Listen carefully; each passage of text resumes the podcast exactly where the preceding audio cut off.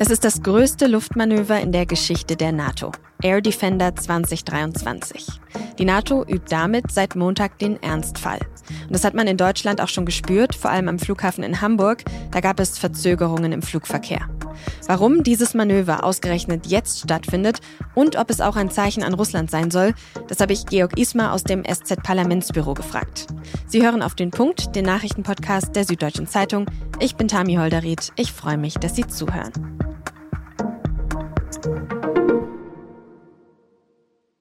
Die NATO rutscht immer mehr in einen Konflikt mit dem östlichen Militärbündnis Okasus.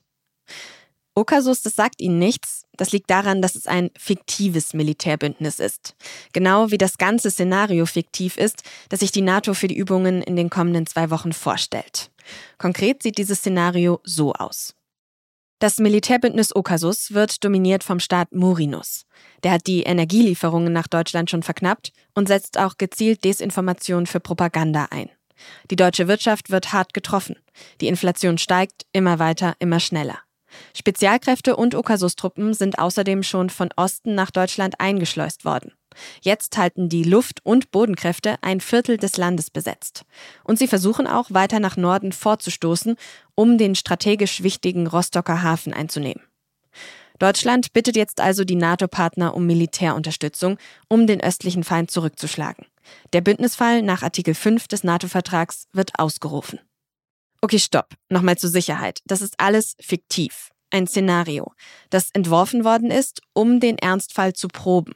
Denn genau das passiert die nächsten zwei Wochen in und über Deutschland. Die Bundeswehr leitet das internationale Luftwaffenmanöver Air Defender 2023. Die Luftstreitkräfte wollen damit eben den NATO-Beistandsfall trainieren. Also den Fall, dass die Verbündeten einem angegriffenen Mitgliedsstaat zu Hilfe kommen müssen. Es ist die größte Übung der NATO-Luftstreitkräfte, seitdem es die NATO gibt, also seit 1949. 25 Nationen, knapp 240 Flugzeuge und an die 10.000 Soldatinnen und Soldaten sind daran beteiligt. Die meisten davon kommen aus den USA, aber auch aus Deutschland, anderen NATO-Staaten und auch aus Japan und Schweden, die ja keine NATO-Länder sind.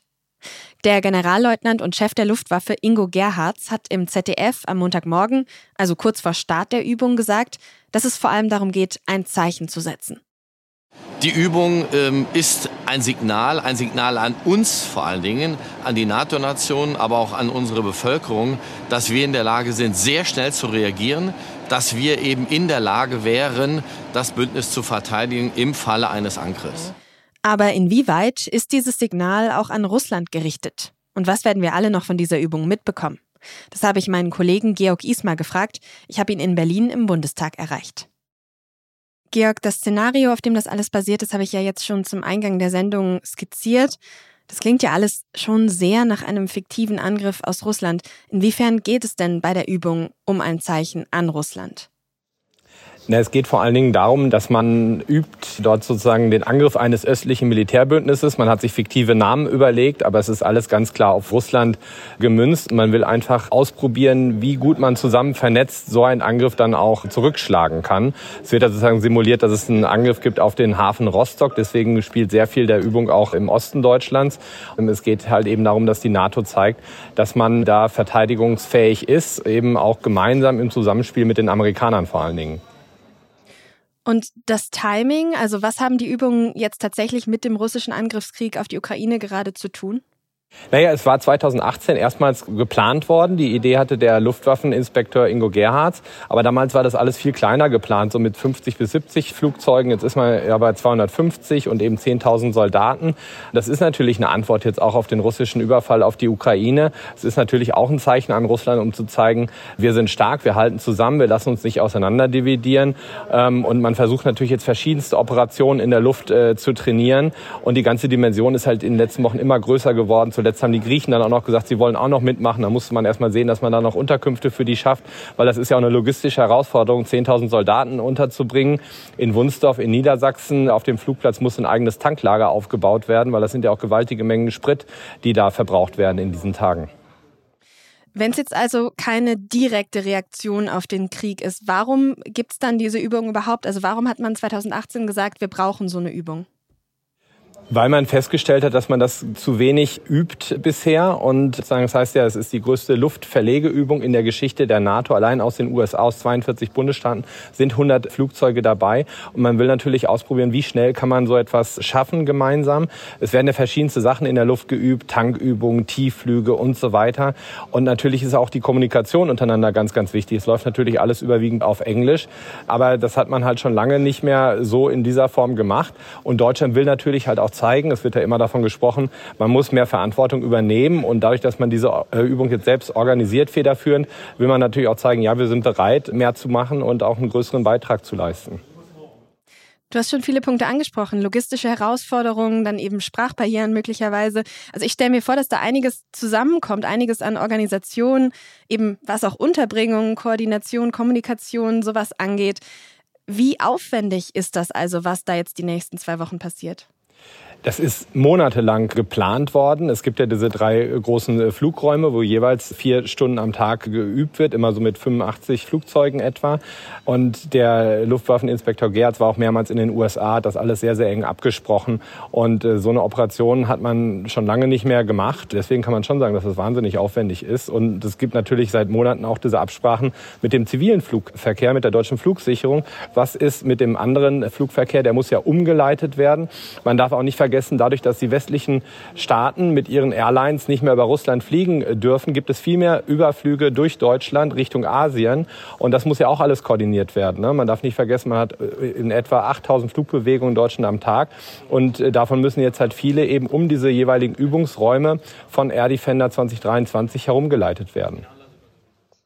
Okay, ich habe verstanden, das ist wahnsinnig aufwendig, da stecken wahnsinnig viel Ressourcen und Planung drin. Genau weil es eben so aufwendig und so kompliziert ist, wäre es nicht auch sinnvoll, das dann tatsächlich öfter zu üben?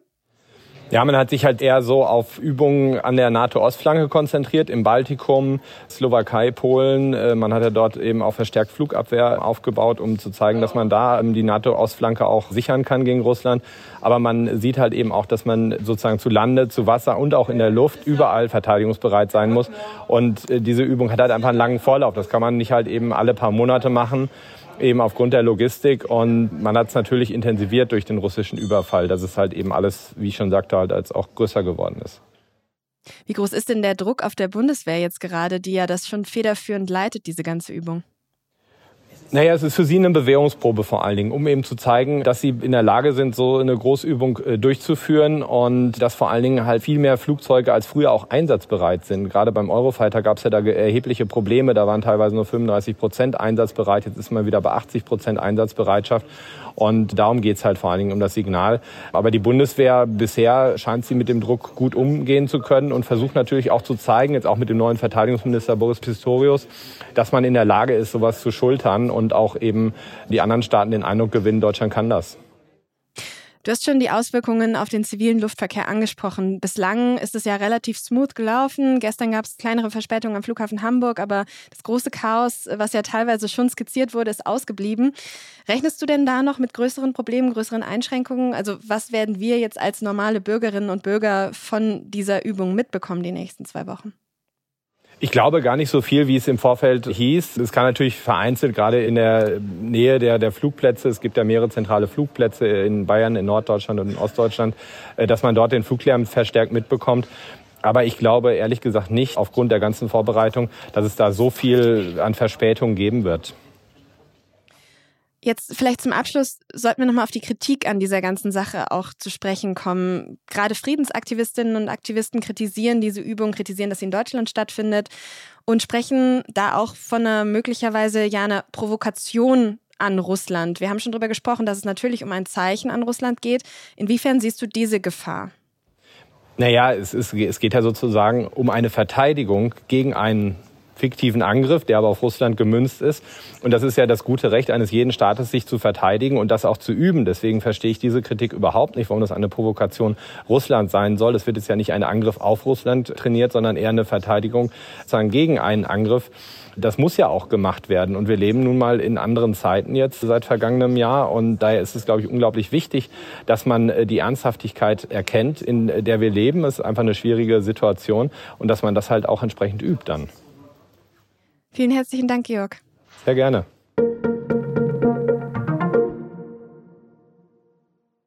In Mecklenburg-Vorpommern sind mehrere Waldbrände ausgebrochen. Die zwei größten wüten auf ehemaligem Militärgelände. Weil hier auch noch Munition im Boden liegt, gab es dabei Explosionen. 160 Menschen mussten in Sicherheit gebracht werden. Ein Hubschrauber konnte teilweise kein Löschwasser verteilen, weil Militärmaschinen der Air Defender Übung über dem Gebiet unterwegs waren. Die Bundeswehr hat jetzt erklärt, dass die NATO-Kampfjets künftig das Waldbrandgebiet meiden werden. Die Waldbrandgefahr in Deutschland ist insgesamt gerade sehr hoch. Andere Brände gibt es in Hessen und südlich von Berlin. Schon seit Wochen streitet die Bundesregierung über ein Gesetz, mit dem alte Öl- und Gasheizungen ausgetauscht werden sollen. Neue Heizungen sollen demnach ab dem kommenden Jahr zumindest 65 Prozent mit Ökoenergie betrieben werden. Zuletzt haben sich die Ampelparteien immer mehr angenähert. Es gibt wohl fast einen Kompromiss. Offenbar ist der Gesetzentwurf aber immer noch nicht fertig, denn für die Bundestagssitzungen in dieser Woche steht er nicht auf der Tagesordnung. Eigentlich wollte die Regierung das Gesetz bis Anfang Juli beschließen. Jetzt verschiebt sich der Zeitplan wahrscheinlich bis nach der parlamentarischen Sommerpause. Am Dienstagnachmittag haben deswegen auch Kanzler Olaf Scholz, Wirtschaftsminister Robert Habeck und Finanzminister Christian Lindner an einem Krisentreffen mit den Fraktionsspitzen im Bundestag teilgenommen.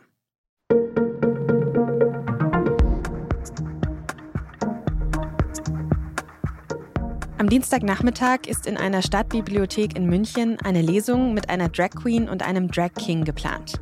In der sogenannten Pride Week, also in der Woche, in der viele Menschen ein Zeichen für Toleranz und Vielfalt setzen wollen. Und bei der Lesung sollten laut dem Veranstalter Kinder altersgerecht darauf eingestimmt werden, dass es unterschiedliche Geschlechterrollen gibt. Über die Veranstaltung gab es dann aber in München seit Wochen großen Streit. Vor allem die AfD hat die Lesung dafür genutzt, um Stimmung gegen die queere Community zu machen. Für Dienstag waren auch mehrere Demonstrationen gegen die Lesung angekündigt. Meine Kolleginnen und Kollegen waren natürlich auch vor Ort. Und wie das alles am Ende abgelaufen ist, das können Sie auf sz.de und in unserer Nachrichten-App lesen. Redaktionsschluss für Auf den Punkt war 16 Uhr. Produzierte diese Sendung Jakob Anu. Vielen Dank Ihnen fürs Zuhören und bis morgen.